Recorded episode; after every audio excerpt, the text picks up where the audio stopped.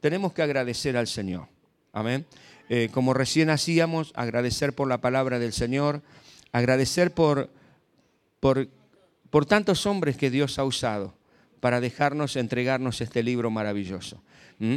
Eh, hermanos, usted sabe que, la escritura, la palabra del Señor, este, que es vital para nosotros, este libro, de todos los libros de la humanidad, de todos los libros que se han editado, no hay ningún libro, ni uno solo, que haya ejercido tanta influencia en el hombre como la palabra de Dios. De hecho, de hecho, en la Constitución, nuestra ley magna están inspirados en los escritos de la Biblia. ¿Mm? Fíjese la influencia a nivel personal, pero también a nivel mundial. Sobre ella se han escrito tantos libros. Hoy día se siguen escribiendo libros.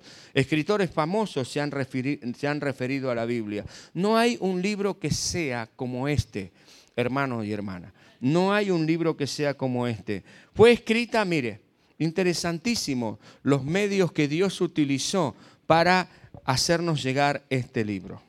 Los medios que Dios utilizó para hacernos llegar este libro. Fue escrita em, e inspirada, podríamos decir así mejor, Dios inspiró sobrenaturalmente a más de 40 hombres para dejarnos este, esta palabra. Más de 40 personas a lo largo de 1600 años.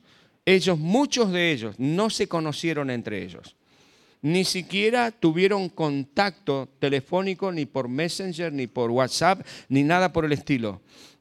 No tuvieron ese contacto. Sin embargo, sin embargo, la escritura no se contradice en ninguna de sus partes. Usted puede decir, bueno, pero Pedro, Juan, este, Pablo, Lucas, Marcos, ¿se conocieron? Es verdad, se conocieron. Se conocían, ellos se conocían, pero nunca se pusieron de acuerdo para eh, escribir este libro. Ahora, si viene usted y dice, bueno, sí, pero pueden haberse puesto de acuerdo, porque se conocieron. ¿Y qué decimos de Pablo con respecto a Moisés? ¿Pudieron haberse conocido? ¿Cuántos años hay desde Moisés hasta Pablo? Hay, pero un pilón de años. Sin embargo, Moisés escribió los primeros cinco libros del Antiguo Testamento. ¿Cómo se llaman los primeros cinco libros del Antiguo Testamento? Pentateuco, la palabra lo dice, penta cinco, teuco libro. Luego tenemos los libros de la historia, los libros de poesía en el Antiguo Testamento, los libros de profecía. Eh, todo el Antiguo Testamento apunta apunta hacia el Nuevo Testamento. El Nuevo Testamento, Mateo, Marcos, Lucas, Juan y todas las cartas y la historia de la iglesia del Nuevo Testamento, es el cumplimiento de lo que el Antiguo Testamento viene diciendo. Es tan maravilloso cuando nosotros nos ponemos a estudiarlo. Ahora, fue escrito a lo largo de casi 60 generaciones. 60, es increíble esto. Pero también fue escrito en tres continentes en África, en Asia y en Europa. Y todavía más, le digo, fue escrita en tres idiomas. ¿Alguien sabe en qué idioma fue escrita la Biblia? Originalmente, en hebreo, arameo y, y griego.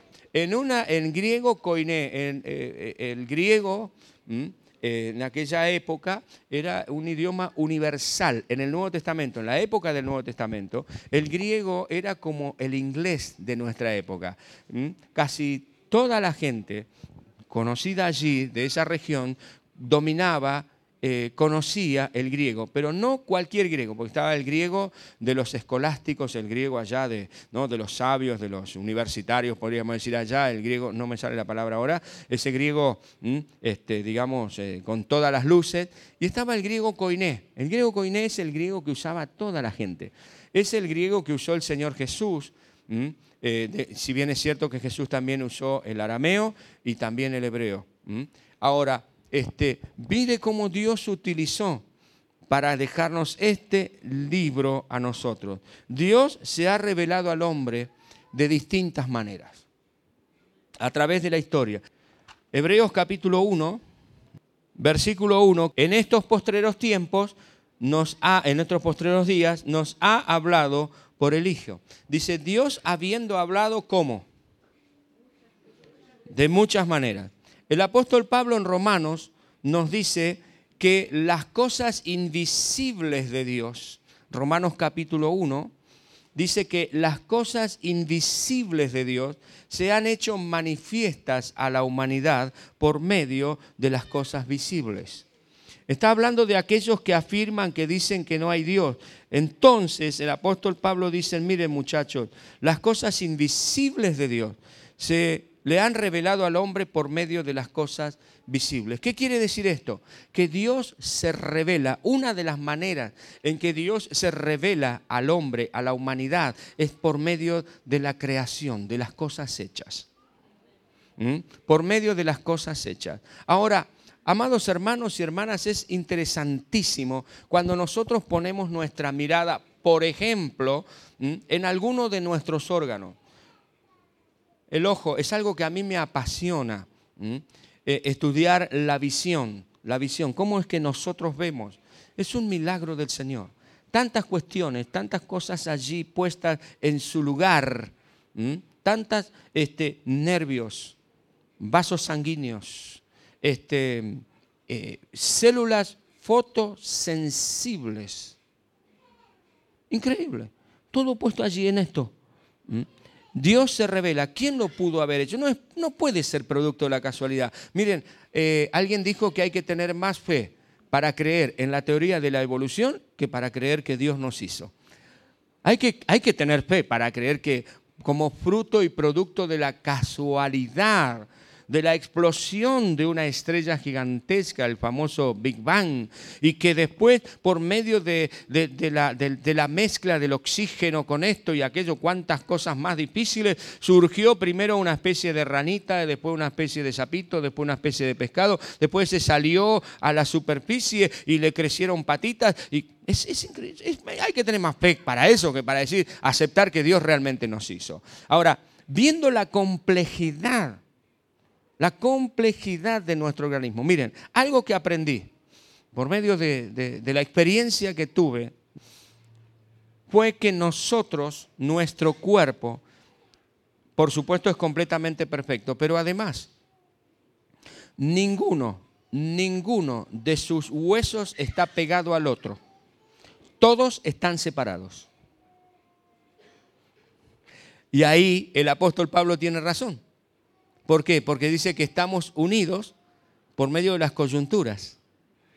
Ahora lo que nos une son los músculos, los tendones. Fíjese qué maravilla es nuestro cuerpo. Ni siquiera los huesos de tu columna vertebral están pegados. Porque uno de los graves problemas que tienen muchas personas es cuando se les pegan las vértebras. Andan duros así o que han torcido así o lo que sea. Entonces, hermanos, Dios se revela, Dios se revela por medio de las cosas hechas. Cuando usted ve un amanecer, un atardecer, dice la palabra del Señor que los cielos cuentan qué? La gloria de Dios. Y las estrellas y el firmamento, la obra de sus manos. Nosotros podemos ver, una de las cosas que me, me impactaba y siempre me impacta, en el campo, cuando vivíamos en el campo, en la época como ahora, que hacía calor de noche en el verano, ¿qué hacíamos nosotros? Sacamos el colchón afuera, el catre afuera, y allí, a cielo, ¿cómo se dice? al sereno, cielo abierto. Hermanos, ver las estrellas, esa inmensidad, esa profundidad. ¿Cómo puedo decir que Dios no existe? Y que Dios se haya fijado en nosotros a mí me enseñaron en la escuela que el planeta Tierra, frente a toda la inmensidad del universo, es como esos granitos de, polvillo que uno ve cuando, cuando abre la ventana y entra el sol, que vio, ve el polvillo allí, es como uno de esos. Ahora, hermanos, eh, Dios se revela por medio de las cosas hechas. Pero esa revelación de Dios es, es un poco limitada, es muy limitada. Podríamos decir que es básica. La revelación de Dios por medio de la creación es completamente básica, porque lo único que podemos admitir es que Dios hizo las cosas, pero no podemos conocer la persona de Dios. No podemos conocer la persona de Dios. ¿Cómo es Dios? Y aquí viene la segunda forma en que Dios se ha revelado a nosotros y que dice Hebreos. ¿Por medio de quién? De Jesucristo. Por medio de sus santos hombres, pero por medio de Jesucristo.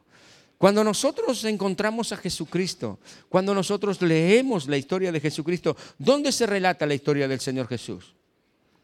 Que podríamos decir, estos son los hechos de Jesús. ¿Dónde se relatan?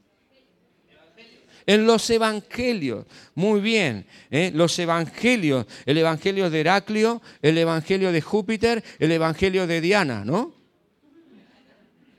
¿No? ¿No son esos? ¿Cuáles son? Uy, me equivoqué entonces. ¿Cómo?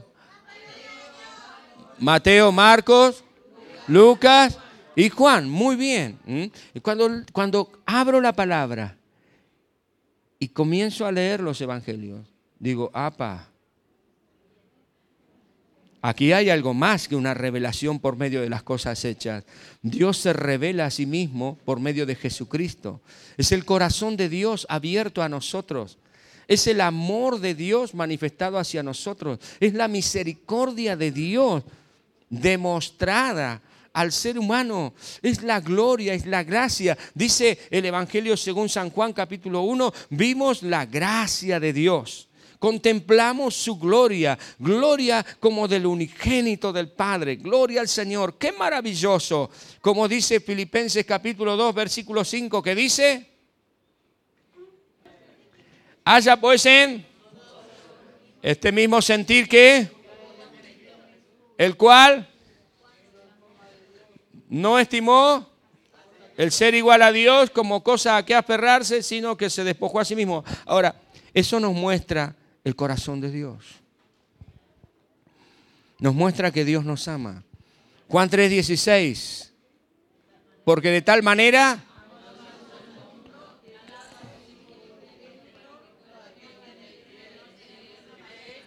que tenga vida eterna. Ese es el corazón de Dios.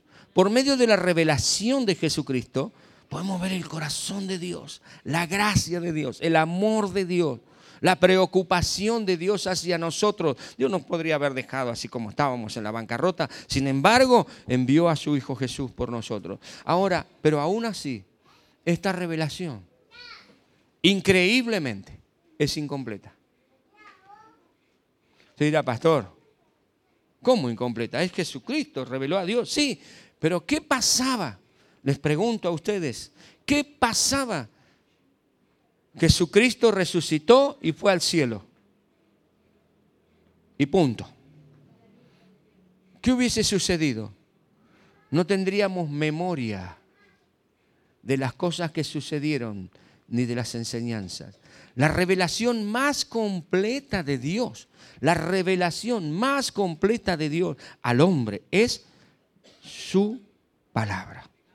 Porque por medio de ella nos es revelada la creación de Dios. Por medio de ella nos es revelada la obra de Jesucristo. Por medio de ella nos es revelado el camino que hemos de seguir, quienes hemos recibido a Jesús como nuestro Señor y Salvador. Por eso es tan importante la Biblia. Y es por eso, es por eso que el enemigo, el diablo, ha inspirado, por así decir, a tantas personas para que se levanten contra el libro de Dios. Es por eso que el enemigo, el diablo, inspira distintas ideologías, inspira distintas filosofías de pensamiento, inspira distintas cuestiones. Porque este es el libro de Dios que nos muestra el camino. Ha querido destruirlo desde, mire, desde, desde siempre. Usted puede averiguar, puede leer, y les dejo esta, esta como es este, este deber para aquellos que quieran tomarlo. Investiguen la Biblia. Hubo un tiempo aún que en el mismo pueblo de Israel se trató de destruir la palabra. Sin embargo, Dios, sin embargo, Dios la preservó. Cierto filósofo, psicólogo, dijo que los libros de él se iban a leer, la, Biblia iba a morir y que sus libros, sus producciones literarias de sus estudios iban a prevalecer por siempre. ¿Sabe qué sucede? En primer lugar, las enseñanzas de este psicólogo están cayendo en descrédito hoy día. Y en segundo lugar, la casa donde vivía hoy es sede de la Sociedad Bíblica Internacional, donde se imprime la, la Biblia. Fíjese qué tremendo. Fíjese lo que es la ironía de Dios. Miren, es su palabra, es la palabra de Dios revelada a nosotros. Está levantando 66 libros inspirados por Dios, el mensaje de Dios para cada uno de nosotros. Aquí está la historia de todo un pueblo, está la historia de la humanidad, está la historia de la iglesia de Jesucristo en la Biblia, en la palabra del Señor. Hermanos, hermanas, esta Biblia está dividida en dos testamentos. ¿Sabía eso? ¿Eh? ¿Cómo se llama el primero? No, pero yo decía el de la izquierda. no, sí. Antiguo Testamento y luego el Nuevo Testamento. Esto tiene que ver con legado, el legado que Dios nos ha dejado a cada uno de nosotros. Ahora, la palabra de Dios, amados hermanos y hermanas, la palabra de Dios es fuego. La palabra de Dios es fuego. Dice Jeremías capítulo 5, versículo 14, si usted lo puede buscar, dice, por tanto, así ha dicho Jehová Dios de los ejércitos porque dijeron esta palabra, he aquí yo pongo mis palabras en tu boca por fuego, y a este pueblo por leña, y los consumirá. La palabra de Dios es fuego. Hermano, el apóstol Pablo, hablando a la iglesia en el Nuevo Testamento, les dice, derribando argumentos contrarios por medio de la palabra de Dios. La palabra es fuego, desmenuza, pulveriza todo argumento que se levante contra Dios. Ahora, por eso es importante que nosotros, su pueblo, el pueblo de Dios, conozcamos la palabra de Dios. Leamos la palabra de Dios, estudiemos la palabra del Señor, que nosotros podamos tener cada día un encuentro con esta palabra que es tan maravillosa. Señor, ¿qué tienes para decirme hoy? Este libro tiene tanto para decirnos, dice, entre otras cosas, dice, ¿con qué limpiará el joven su camino? ¿Y cuál es la respuesta? Con guardar tu palabra. La palabra de Dios nos, nos, guarda, nos guarda del error, nos libra del engaño, nos libra del pecado, nos libra de la suciedad. Es la palabra de Dios. Fíjese que cuando Jesús oró al Padre, Juan capítulo 17, el Evangelio según San Juan 17, el Señor le dijo, Padre, santifícalos en tu verdad. Tu palabra es la verdad. ¿Cómo somos santificados? Porque la Biblia, la palabra de Dios, nos da un aviso. Nos dice, tené cuidado, esto te puede hacer daño. Tené cuidado, esto puede producir un problema en tu hogar, en tu economía, en tu seguridad personal, hay tantas enseñanzas en la palabra del Señor. Mire, un consejo que yo les doy permanentemente a los jóvenes. Cuando me dice, pastor, no sé qué leer, empezá leyendo proverbios. Porque la Biblia, como es un libro tan maravilloso, también es una forma distinta de lectura. Nosotros normalmente comenzamos un libro desde dónde? Desde el principio. Y la Biblia a veces no podemos comenzar a leerla desde el principio, porque hay cosas que se nos van a escapar por desconocimiento, por inexperiencia. Entonces, qué bueno es, comienza a leer aquellos libros que le dejan una enseñanza. Una enseñanza clara, directa. Hay muchísimas enseñanzas directas. Lea proverbios.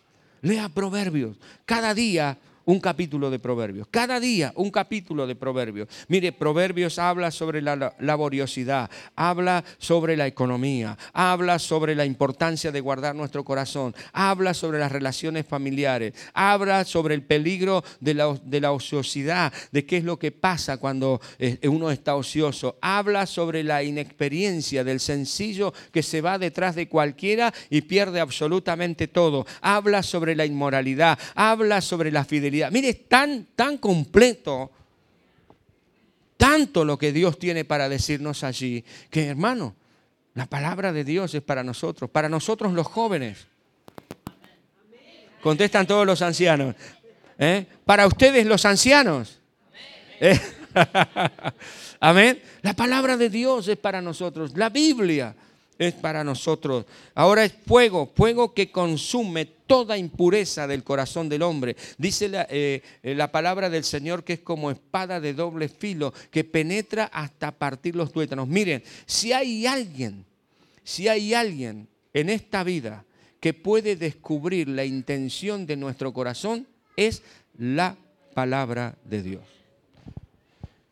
Incontables veces después de haber predicado la palabra o después de haber escuchado a algún predicador enseñar, eh, predicar la palabra, ha habido personas que me han hablado y me han dicho, ¿quién le contó lo que a mí me pasaba a ese hombre? O a esa mujer. Yo estaba teniendo ese problema y habló sobre el problema que yo estaba teniendo. ¿Quién le dijo eso? Una palabra. El Espíritu Santo revela el espíritu de la persona y esta palabra nos habla. Por eso es tan bueno que tengamos un corazón abierto a ella. Luego le dice Dios a Jeremías, capítulo 23, versículo 29, hoy me la agarré con Jeremías. Jeremías 23, 29, dice, no es mi palabra, nuevamente repite, como fuego, dice Jehová, y como martillo que quebranta la piedra. La palabra de Dios es fuego que consume, pero también la palabra de Dios es martillo que quebranta. No hay corazón endurecido que pueda resistirse a la palabra del Señor. ¿Cuántos hemos sido contrarios al Evangelio? ¿Cuántos hemos sido este, duros frente al mensaje de Dios? Sin embargo, hemos escuchado una palabra. Hermanos, hermanas, la palabra de Dios nos cambia, nos transforma. La palabra de Dios penetra en nuestro corazón. Y por último, quiero decirles hoy que la palabra de Dios también es, es luz. Es una antorcha que nos ilumina. Estamos tan rodeados de oscuridad Estamos tan rodeados de mentira, de engaño, de falsedad, de, ideologías falsas, que necesitamos un libro, necesitamos una palabra que nos esté guiando. Y la Biblia es esa palabra. Salmo 119, 105 dice, lámpara es a mis pies tu palabra y lumbrera a mi camino. ¿Cómo podremos caminar con seguridad? Mire, Lámpara es a mis pies tu palabra y lumbrera a mi camino. Antiguamente existían unos zapatos muy particulares que tenían como una punta así y allí tenían como una lamparita. Entonces allí se encendía y cuando iban caminando iban viendo el caminito que tenían adelante. La palabra de Dios es esa lámpara que nosotros necesitamos para caminar por este camino escabroso que tenemos por delante. La palabra de Dios nos va a evitar caídas, la palabra de Dios nos va a evitar lastimaduras, la palabra de Dios va a evitar que nosotros caigamos en el error, la palabra de Dios evita que suframos pérdida, por eso es lámpara, por eso es lumbrera. Pero también dice la palabra en Salmo 119, 130, usted puede verlo también, dice así, y aquí vamos maestros de escuela bíblica, maestros de presentando al maestro, tutores de IET, aquellos que enseñan la palabra del Señor. Dice, la exposición de tus palabras alumbra. Gloria a Dios. Hace entender al simple. El salmista le está diciendo al Señor, Señor, cuando alguien me expone tu palabra, cuando alguien me enseña tu palabra, Señor, está alumbrando mi camino. Está alumbrando mi vida. Está, Señor, dándome sabiduría. Está dándome entendimiento de cómo tengo que enfrentar la vida, cómo tengo que resolver este problema. Por eso que dice, hace entender al simple. La palabra del Señor. Cuando nosotros, los seres humanos simples, le prestamos atención a la palabra de Dios, no vamos a caer en el lazo del cazador. No vamos a caer en el engaño del enemigo, el diablo. Por eso tenemos que prestarle tanta atención a la palabra. Y finalizo con este pasaje, segunda de Pedro, capítulo 1, versículo 19. La palabra de Dios, amados hermanos y hermanas, está por sobre toda revelación humana Capítulo 1 de Segunda de Pedro nos relata el encuentro que tuvieron Pedro, Jacobo y Juan con el Señor Jesús en el monte de la transfiguración. Ellos le vieron al Señor transfigurarse frente a sus propios ojos. Lo vieron allí y escucharon la voz que decía, este es mi Hijo amado en el que tengo complacencia. Ellos tuvieron ese encuentro esa experiencia mística. ¡Ah, qué tremendo! Allí esa, ellos la tuvieron esa experiencia. Y le dice, nosotros no les enseñamos el Evangelio como siguiendo la falsedad, porque nosotros le vimos, nosotros tuvimos esa experiencia mística de ver al Señor Jesús transfigurado, transformado. Él era Dios, Él estaba allí y el Padre habló y dijo, este es mi Hijo amado. A Él oír. Pero luego Pedro dice lo siguiente, versículo 19. Dice, tenemos también la palabra profética que más segura. La palabra profética que está por sobre cualquier experiencia mística que uno pueda tener en la iglesia es la palabra de Dios. Cualquier experiencia que nosotros tengamos con Dios, una experiencia mística que tengamos con Dios, debe estar de acuerdo con esta palabra. ¿Por qué? Porque esta es la palabra profética más segura. Y luego agrega algo tan interesante. Dice, a la cual hacéis bien en estar atentos como a una antorcha que alumbra en lugar oscuro. Hacen bien. Este es el consejo para la iglesia del Señor de estos días. Tenemos la palabra profética más segura. Tenemos la palabra profética que es autoridad sobre cualquier filosofía humanística. Tenemos la palabra profética que alumbra en esta oscuridad existencial, intelectual, humana. Tenemos la palabra profética que alumbra dentro de toda situación conflictiva en el hogar, en la economía, en la persona misma. Tenemos la palabra profética más segura que nos ayuda frente a las circunstancias, a las situaciones conflictivas que enfrentamos a diario. Por eso, iglesia de Cristo, tenemos que estarle atentos como esa antorcha que alumbra en el lugar oscuro como esa luz que ilumina el lugar donde estamos. Tienes tu Biblia, la tienes en papel, la tienes en formato digital. Léela, estudiala, pero por sobre todas las cosas, ponla en práctica.